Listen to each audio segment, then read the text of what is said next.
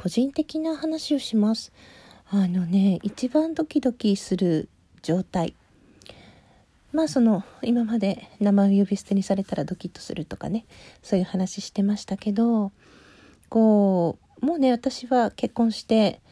長いのでそんなときめきなんかはね感じなくなってきてますけど何か創作物を読んだりする時って付き合う前付き合うか付き合わないかぐらいの頃が一番ドキドキすると思います。なんていうのかな好きな人が隣にいてもう少しで触れそうだけど触れない距離にいるあの全神経全アンテナがその好きな人の方に向かっている感じなんていうのかなうーんと親になってからの感覚だとあの赤ちゃんが寝てる部屋が別にあってその声の幻というか幻聴を聞くようなあれ泣いてると思って何度も見に行くけどすやすや寝てるとか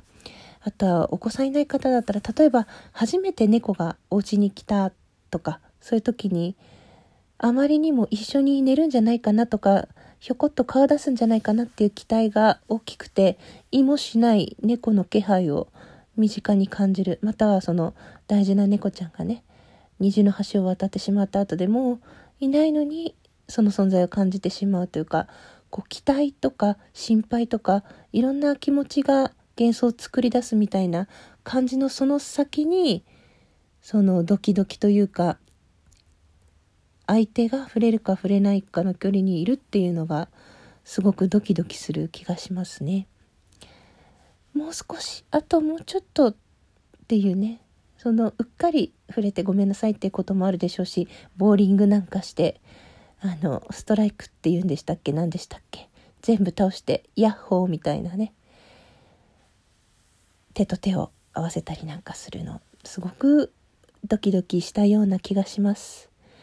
もう思い出せないぐらい昔のことなので疑似的にそういう本を読んでそういうなんかもう少しってジレジレっていうジャンルなんですかねその合間を楽しむのが非常に好きですし、そのあたりの描写が上手な作家さんがいいなって思います。もしね、おすすめの作家さんなどいらっしゃいましたら、ご紹介いただけますと嬉しいです。ただあの、映画とかだとちょっと恥ずかしすぎて、身もだしてしまうので、小説ぐらいがちょうどいいです。あの、映画はね、情報量が多すぎて非常に恥ずかしくなってしまうので、あの文字が文字が嬉しいです、うん、もしくはね皆様がドキドキした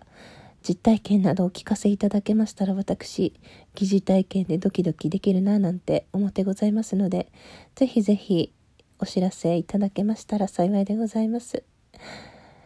なんか急にねちょっとそういうときめく話したくなりまして語ってみました。ギガ子でした。お聴きくださってどうもありがとうございました。